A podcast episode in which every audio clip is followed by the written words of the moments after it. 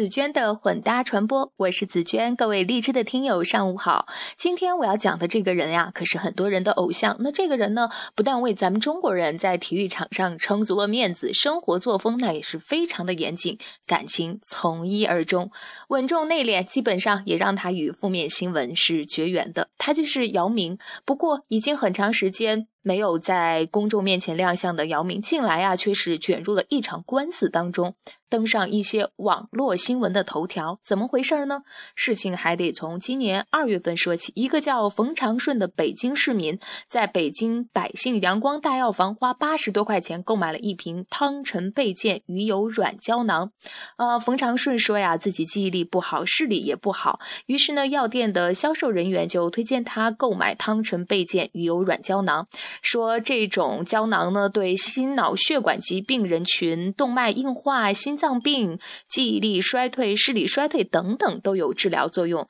那姚明呢，是从二零一零年八月起就是汤臣倍健的代言人。冯长顺说自己对姚明是非常的崇拜，非常的喜爱。一看这个产品的宣传疗效也正好适合自己，那就买吧。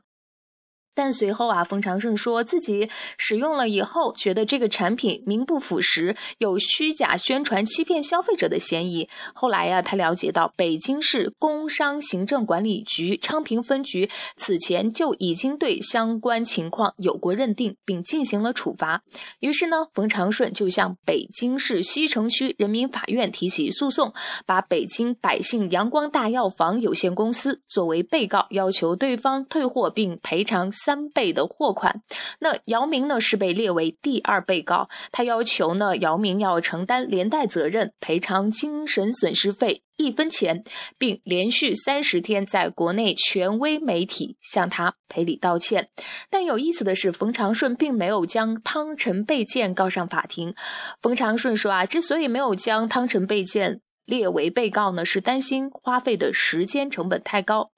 那跟姚明代言有关的这起案件呢，也成为了今年三月十五号新消法实施后的首例很受关注的案件。那今年新消法的一个亮点是，修改前呀，通过虚假广告推销商品或服务造成消费者受到损害的，承担承担连带责任的主体呢，仅仅是规定了社会团体或者其他组织。那修改以后呢，承担连带责任的主体就增加了个人，包括了。代言广告的明星，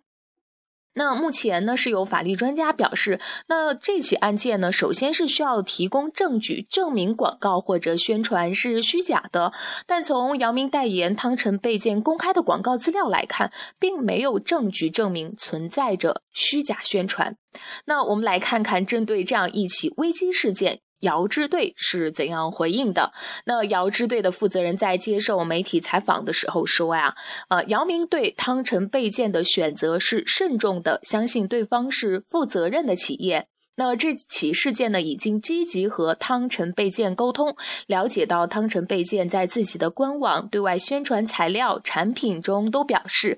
都没有任何超出法律许可范围的广告宣传。那汤臣倍健也在积极和百姓药房沟通和了解情况。那姚明呢，会积极关注这件事情，尊重事实和媒体同样关注消费者权益的保护。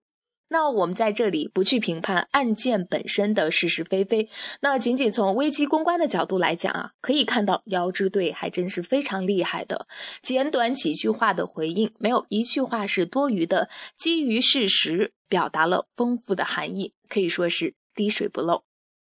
那首先呢，是对被代言企业的信任；其次呢，啊，也说出了对于这一件事情所做出的几方沟通的行动，也表达了他们对消费者的关注。可以说，这个回应既表明了姚支队对事件的诚恳态度，兼顾到了被代言企业和消费者不同方的利益。那总体来说呢，是有理有序的维护了姚明一贯稳重负责的形象。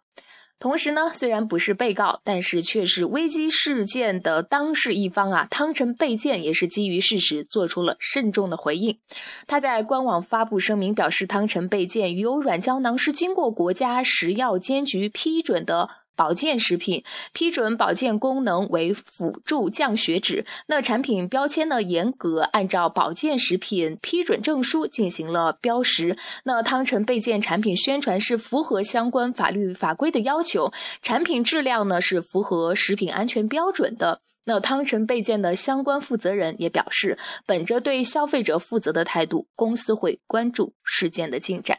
今天的分享就是这样，感谢你的收听，我明我们明天再聊，拜拜。